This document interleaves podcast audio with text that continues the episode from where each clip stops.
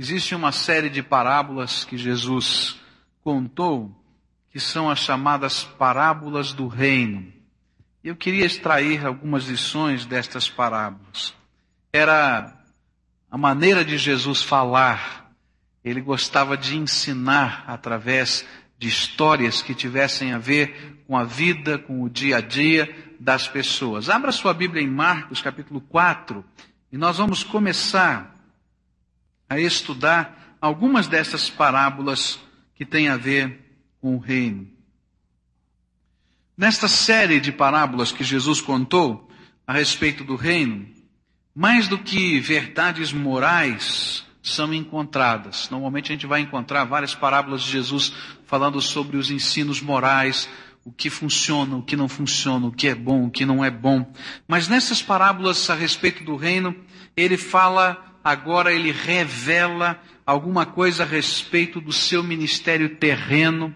Ele fala e revela a nós é, alguma coisa sobre o propósito de Deus para conosco, no seu envolvimento para conosco. É preciso lembrar que os judeus naquele tempo tinham uma visão um tanto quanto diferente do reino messiânico, daquilo que seria quando o Messias chegasse. Eles imaginavam que esse reino viria através de um grande general montado num cavalo branco, com um exército imenso de soldados, e viriam invadindo Jerusalém e libertando de todo o Império Romano, de toda a opressão política, e fazendo da nação de Israel a nação mais poderosa, belicamente falando, do mundo. E de repente então chega Jesus, e Jesus começa a ensinar alguma coisa muito diferente. E nas parábolas do reino ele nos mostra o que é que Deus tem como propósito nessa terra, como funciona esse movimento da graça de Deus que entra na nossa vida.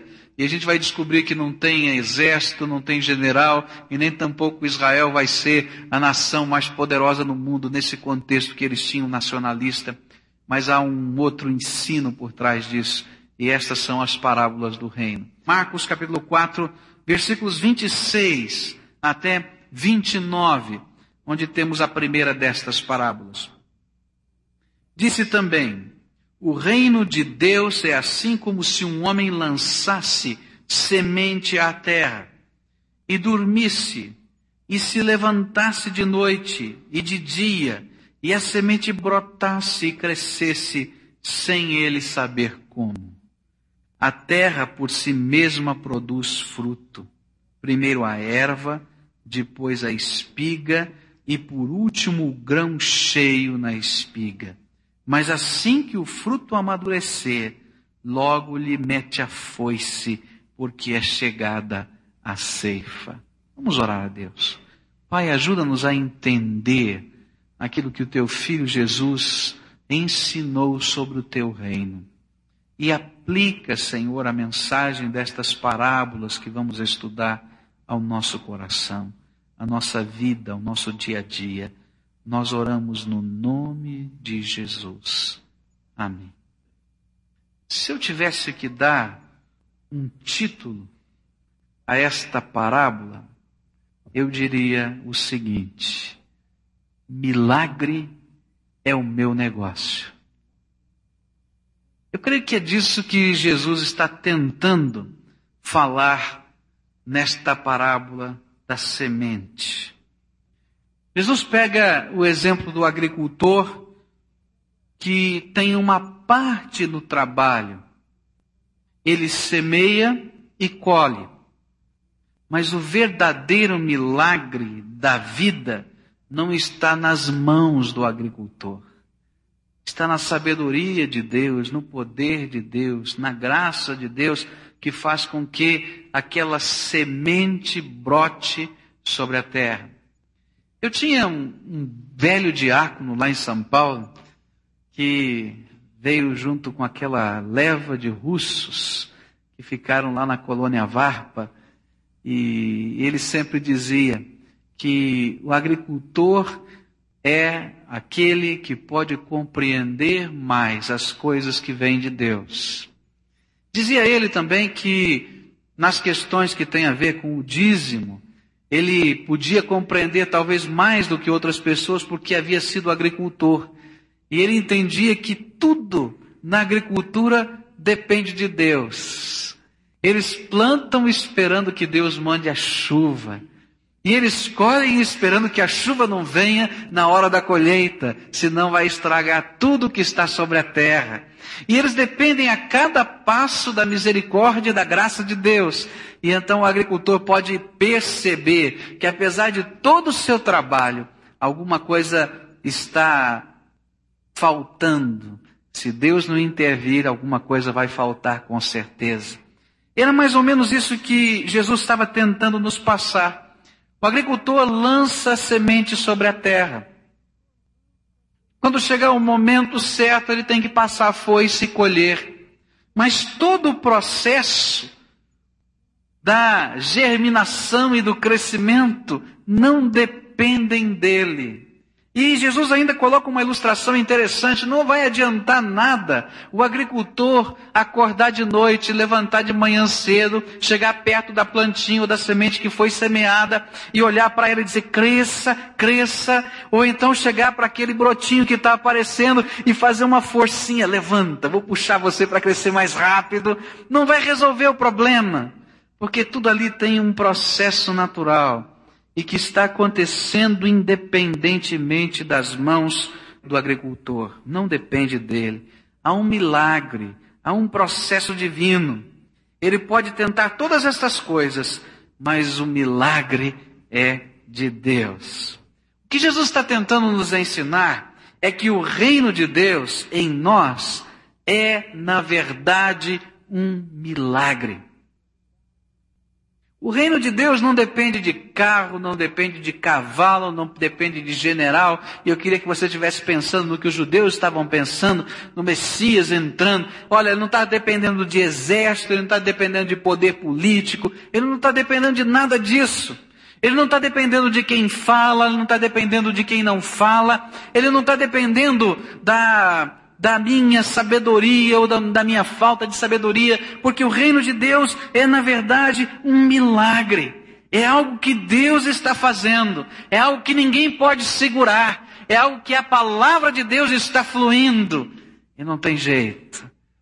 Os homens podem tentar impedir, os exércitos podem dizer não queremos, mas a palavra de Deus e o reino de Deus está se espalhando pela face da terra, porque esse é o negócio de Deus, é um milagre do Senhor que está acontecendo. E quando a gente olha a história, a gente vai vendo que essa é a verdade. O reino de Deus é um milagre. E nós vamos percebendo na história os homens tentando dizer: olha, nós não queremos o reino de Deus na terra. E os primeiros que disseram isso foram os romanos, que tentaram matar os cristãos, que tentaram abafar o cristianismo e tentaram dizer: é proibido ser um crente. Mas nem eles conseguiram, com todo o seu exército, com todo o seu, a sua maneira de ser, e o reino de Deus explodiu na face da terra. E no ano 300 o, o Império Romano teve que se render e dizer: não, nós temos que reconhecer esse povo que é cristão, porque nesses dois séculos eles haviam tomado o mundo. O reino de Deus é um milagre. Ninguém pode segurar esse milagre, porque ele vem de Deus. Na história nós vamos percebendo isso. Na história recente, até pouco tempo atrás, você sabe que atrás daquilo que chamávamos a cortina de ferro era proibido adorar a Deus.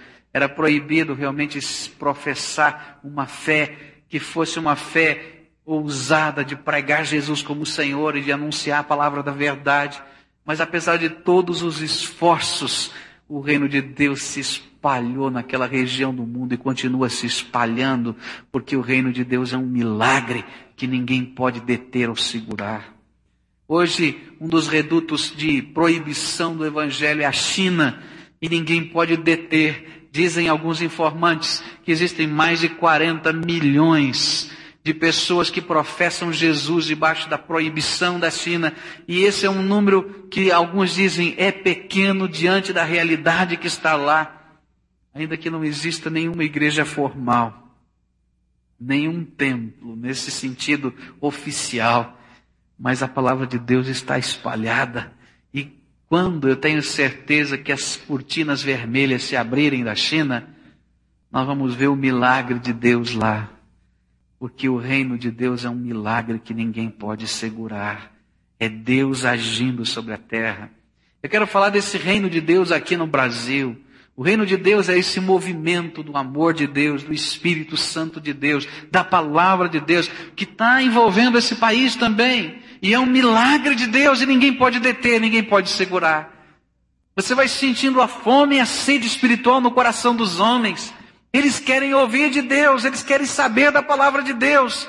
Porque o reino de Deus é este milagre. Que Deus mesmo está agindo. É como se Deus estivesse nos dizendo: olha, o teu papel é jogar semente. O teu papel é, quem sabe, no final do processo, pegar a foice e colher. Mas a obra é minha, o milagre é meu. E quando a gente vai ouvindo aquilo que Deus faz, nós vamos percebendo que esse milagre é de Deus. Algumas pessoas que marcaram a minha vida porque eu pude perceber de uma maneira intensa o milagre de Deus. Em coisas muito simples. Eu me lembro de um, de um garoto naquela época, logo depois que eu tive uma experiência profunda com Jesus, aos 12 anos de idade, então eu senti a necessidade de falar de Jesus. E eu comecei a levar minha Bíblia para a escola. E eu tinha um amigo daqueles que a gente saía para todo lugar junto, que a gente caminhava junto. E ele me disse: O que é isso aqui que você está trazendo? Né? E eu, garoto que não sabia falar muita coisa do Evangelho, para ser sincero, não sabia nem achar direito os livros da Bíblia naquele tempo. Eu disse, não, é que eu estou tendo uma experiência tão gostosa, eu descobri uma coisa tão maravilhosa, eu descobri que Jesus pode morar dentro do coração da gente. E ele ficou meio assim, escandalizado, ele disse, mas você pode me contar o que, que é isso? E eu queria lembrar o sermão que eu tinha ouvido, não é? E o sermão era sobre a conversão do apóstolo Paulo. E eu estava tão angustiado no meu coração porque eu não sabia achar isso na Bíblia. Como é que eu vou achar isso aqui? Ele quer ouvir, eu não sei falar. Eu só podia dizer o que eu tinha aceitado aquilo, que aquilo era uma experiência tão grande na minha vida, tão especial. E aí, então a gente vai usando, né, aquelas ferramentas da fé. E o milagre é de Deus. Essa é a coisa bonita. E eu disse, olha, eu não sei onde está na Bíblia não, mas o meu Deus sabe. Vamos pedir para ele mostrar. E eu abri a Bíblia. E Deus me fez abrir a Bíblia exatamente na conversão de Paulo. Graças a Deus, né? Mas o milagre é de Deus. E aquele moço, que no momento era criança ainda, ouviu aquela sementinha passada por uma criança que não sabia nem abrir a Bíblia. Nem abrir a Bíblia. E guardou no coração e aquela semente frutificou. E aquele moço foi um companheiro meu no seminário. E nós estudamos juntos ali no seminário, porque a palavra de Deus frutifica e o milagre não é nosso. O milagre é de Deus, o reino de Deus é um milagre que flui na nossa vida. É assim. Outro rapaz, nessa mesma fase, de criança, que eu não sabia nem direito mexer na palavra de Deus, começamos a conviver juntos e comecei a falar daquilo que Jesus tinha colocado no meu coração. E outro dia pude apresentar esse rapaz a vocês, né? Hoje ele é professor num dos seminários aqui no Brasil. Deus faz um milagre. O que Jesus está tentando nos dizer é que você semeia, você lança uma sementinha da palavra. E às vezes você fica pensando que essa sementinha, ela poderia ser mais trabalhada, mais polida, mais arrumada, mas de repente Deus diz: Olha, isso não é teu problema. Esse aqui é o meu milagre. E Deus usa e abençoa e faz a obra. Eu tenho aprendido durante esses anos de ministério que Deus tem uma maneira muito especial de aplicar a sua palavra ao coração dos homens. Às vezes eu estou pregando e algumas pessoas testemunham que se converteram durante as mensagens e eu pergunto como é que foi a sua decisão, né? E de repente é uma palavra que foi dita, às vezes é uma frase, às vezes não tem nada a ver com sermão. Porque Deus é maravilhoso e começa a mexer com a vida das pessoas, porque o milagre é dele. É disso que Jesus está falando. O reino de Deus é como uma semente. A gente já lança sobre a terra, mas é Deus quem dá o crescimento. Outra coisa que essa parábola ensina é que esse milagre de Deus ele envolve um ato de Deus sobre a nossa vida, mas ele envolve um processo de Deus sobre a nossa vida também. Assim como uma semente que é lançada sobre a terra num determinado momento, por um processo maravilhoso da natureza que Deus inventou, ela germina e a vida começou a nascer daquela semente. Mas aquele embrião que sai da semente não é ainda toda planta, todo arbusto, toda árvore, mas ele tem todo um processo a se desenvolver. Assim é também o reino de Deus. Diz a, a palavra de Deus o seguinte, versículo 28. A terra por si mesma produz fruto, primeiro a erva, depois a espiga e por último o grão cheio na espiga. Tudo isso tem um tempo, tem um momento e tem um processo. E eu tenho descoberto que é assim o reino de Deus. O reino de Deus entra para a nossa vida num ato maravilhoso do poder de Deus, da graça de Deus. É um milagre de Deus. Nós entendemos a palavra de Deus, nós desejamos a palavra de Deus, nós desejamos o Deus da palavra. E ele começa a fazer uma obra na nossa vida. Nasceu de novo, é essa expressão que nós usamos, não é? Mas não terminou aí. É como aquela plantinha que está furando a terra é como aquela plantinha que está crescendo em direção da luz. É como aquela plantinha que nos primeiros dias está fraquinha, tenra. Se cair uma tempestade muito forte, ela não vai aguentar. Mas depois ela vai crescendo. E às vezes se torna uma árvore imensa, como as sequoias, né? Não sei quantos metros de diâmetro o seu tronco. O reino de Deus é assim. É um milagre de Deus na tua vida, mas é um processo de Deus no seu coração. Onde o Espírito Santo de Deus se associa a você nesse processo e começa a ensinar verdades e começa a mostrar modelos e certamente essas verdades e esses modelos entrarão em conflito com as antigas verdades que você achava que assim eram e com os antigos modelos que você guardava no seu coração. Mas é justamente nesse conflito de verdades e modelos é que a gente vai descobrindo o propósito de Deus e nós vamos crescendo. Eu tenho aprendido que o reino de Deus na minha vida significa um converter-se constante. Para mim, cada dia que eu percebo a vontade de Deus, a palavra de Deus, o ensino do Senhor para o meu coração, eu tenho que passar por um processo de conversão. Conversão de valores, conversão de sentimentos, conversão de alvos de vida, e Deus vai trabalhando na minha vida estas coisas. Às vezes a gente imagina, olha, que coisa boa, sou um crente maduro. É nada. Tem áreas da tua vida que Deus ainda está trabalhando. Porque esta obra vai terminar no céu, quando Deus te chamar para a glória dele. Mas enquanto você estiver aqui, você é aquele que Deus está trabalhando, seu milagre está acontecendo na tua vida. Ele vai estar moldando, mexendo. Ele vai mostrar coisas que você ainda não tinha visto em você mesmo. Ele vai começar a insistir com essas coisas. E eu tenho descoberto na minha própria vida que às vezes algumas destas coisas se tornam barreiras para mim. E Deus começa a insistir, começa a bater naquela porta e dizer: Você ainda não se converteu de todo o coração nesta coisa. Mexe o teu coração nisso. Esse é o reino de Deus. Um milagre contínuo de um Deus vivo que se revela a cada dia para mim e para você. E é justamente nesse converter-se, nesse render-se, nesse revelar-se de Deus, que o crescimento vai se dando. E o reino de Deus vai crescendo dentro do nosso coração.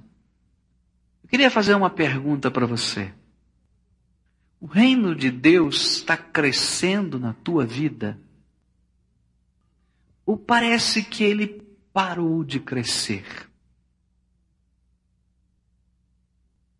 Porque o objetivo de Deus é que ele continue crescendo em você. Se você sente que o reino de Deus está meio estagnado no teu coração, e que o seu crescimento parece que estacionou, então reavalia a tua vida. Porque num destes momentos de conversão, você parou e não caminhou. É assim que Deus faz. Ele mostra uma verdade e um modelo. E nós temos que nos deparar com aquilo e tomar decisões. E às vezes nós ficamos parados diante daquela verdade, daquele modelo e não crescemos. E Deus está dizendo: Eu quero que o meu milagre continue na tua vida. Eu fico pensando nos momentos assim de crise na vida do apóstolo Pedro. Cada um desses momentos foram momentos de crescimento. Ninguém passa pelo crescimento desse reino, desse milagre de Deus, sem viver essa crise, esse contraste. É disso que Jesus está tentando nos falar. Ele diz que quando um fariseu se converte, ele vai sacar do seu tesouro coisas velhas e boas, mas ele vai ter que aprender coisas novas que vão entrar no seu tesouro, no seu estoque. E assim é, a gente vai viver essa crise. E quando eu olho para o apóstolo Pedro, eu vejo muito bem todas estas crises.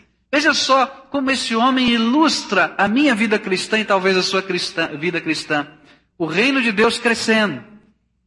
Ele está no barquinho e aparece um vulto no meio das águas. E todo o povo amedrontado começa a gritar, e Jesus grita lá de longe: Não tenham medo, sou eu. E aí vem o Pedro, né? aquele jeitão impetuoso. Se és tu, manda-me andar sobre as águas e me encontrar contigo aí. E as coisas são tão tranquilas no reino de Deus, porque o negócio de Deus são os milagres. Nós aqui não entendemos isso, né? E Deus, Jesus diz a Pedro: Pedro, venha. Aí então a gente vê o contraste. Pedro sai, bota o pé na água, está firme, põe o outro pé e vai andando, e vai andando. Mas diz a Bíblia que num determinado momento ele olha e diz: Estou andando mesmo. E olha o vento, e olha o mar, e sente medo, e deixa de olhar para Jesus e afunda. Ele grita: Jesus, tenha misericórdia de mim, eu estou afundando. E Jesus vai pertinho dele, levanta e diz: Ô oh, homem de pouca fé. Esse é Pedro, mas esse sou eu, esse é você. Esse é o reino. Deus é o Deus que está fazendo os milagres na nossa vida. Mas nós somos aqueles que hoje andamos sobre o mar e amanhã estamos afundados gritando: Jesus, tenha misericórdia de mim, porque eu não consigo passar por essa situação. E o Senhor diz para a gente: Mas você estava andando sobre o mar, continua andando. Eu sou aquele que faz os milagres. Continua. Dá para entender esse conflito? Esse é o reino de Deus. Deus está falando com você hoje, você hoje parece que está mil por hora, mas amanhã de manhã você levanta uma cambúzio assim, cara fechada, desanimado. Quem sabe você tenha vindo para a igreja assim, né? E o Senhor está falando para você: sou eu, continuo sendo eu. Sou eu que estendo a mão ou sou eu que te digo anda sobre a onda? Esse é o reino de Deus que se processa na nossa vida. Mas olha só um pouquinho mais essa figura de Pedro. Momento crítico do ministério de Jesus. As pessoas começam a ouvir uma mensagem dura sobre a cruz e Jesus está falando sobre morte, As pessoas estão indo embora. As pessoas estão indo embora. Ele pergunta quem é que esse povo imagina que eu sou. Ah, você talvez seja Jeremias. Talvez você seja, quem sabe, não é? João Batista reencarnado. Sei lá o que esse povo pensa. E ele diz: E vocês, o que é que pensam que eu sou? Aí vem Pedro outra vez. Tu és o Cristo, Filho do Deus vivo. Olha, não foi a carne nem o sangue quem tu revelou, mas foi o meu Pai que está nos céus. E aí você vê Pedro todo alegre, sendo elogiado, e Jesus dizendo: Está vendo? Você recebeu uma revelação de Deus na tua vida. Cinco minutos depois, Jesus continua a mensagem. E Pedro chega de lado agora, né? Cheio do coração, depois do elogio, com mais franqueza, com mais intimidade. Jesus, não continua falando sobre cruz. Essa mensagem não dá ibope, não funciona, o povo vai embora mesmo. Tem que usar uma outra estratégia. E Jesus diz para ele: sai de mim, Satanás. Porque agora você não está pensando como Deus pensa, mas como os homens pensam. Dá para entender a dicotomia aí? Esse é o reino de Deus. É um processo de crescimento na minha vida. E existem crises que eu vivo e que você vive. Num determinado momento, nós entendemos coisas que são incríveis, falamos coisas que são maravilhosas, vivemos uma fé surpreendente. Mas no outro momento, nós estamos em crise e nós não conseguimos enxergar as coisas que Deus tem para nos dizer e nos falar. Mas a grande beleza desse reino é que Deus continua por trás do processo. E tanto no momento quando eu estou sendo elogiado, não foi a carne nem o sangue quem tu revelou, mas foi o meu Pai que está nos céus. Quanto no momento em que nós estamos às vezes até falando aquilo que não devemos, Deus está por trás trabalhando com os seus filhos. E apesar de toda esta crise, Ele está promovendo crescimento. Ele está mexendo na nossa vida, Ele está envolvendo o nosso coração, Ele está sacudindo a nossa alma, Ele está nos mostrando quem nós somos, e está nos mostrando quem Ele é. E o reino de Deus se torna um milagre, um milagre de crescimento dentro de nós. Olha de novo para Pedro. A gente vai perceber esse homem agora, já no seu ministério, como missionário de Deus, evangelizando os judeus em todos os lugares. E Deus então prepara uma coisa estranha para Pedro, difícil para Pedro. Ele trabalha no coração de um homem chamado Cornélio, alguns quilômetros distante de onde ele estava, e diz: Vá chamar Pedro, porque ele tem uma mensagem para dizer a você. Mas Cornélio não era judeu e ele achava que somente os judeus poderiam conhecer Jesus como Senhor e Salvador. E ele está lá na cidade de Jope, na beira do mar. É hora do almoço, ele tem uma visão que vem do Senhor. E na visão é colocado um lençol, um monte de coisas e animais que os judeus não comem estavam ali colocados. E a palavra de Deus diz: Come, Pedro. E ele diz: De jeito nenhum vou comer destas coisas impuras. Nunca fiz isso e não vou fazer. E aí vem a palavra do Senhor: não diga que é impuro aquilo que eu purifiquei.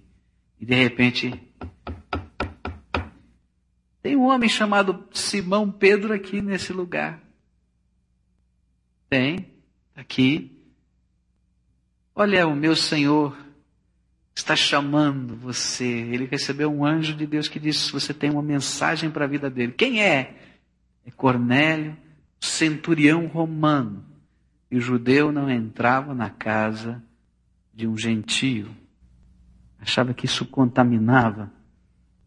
E naquela hora o Espírito de Deus diz: Não digas, Pedro, que é impuro aquilo que eu purifiquei. E de repente todos aqueles modelos, todas aquelas verdades, todas aquelas coisas e heranças que estavam no passado, no coração de Pedro, ainda guardadas como coisas preciosas, entraram em choque.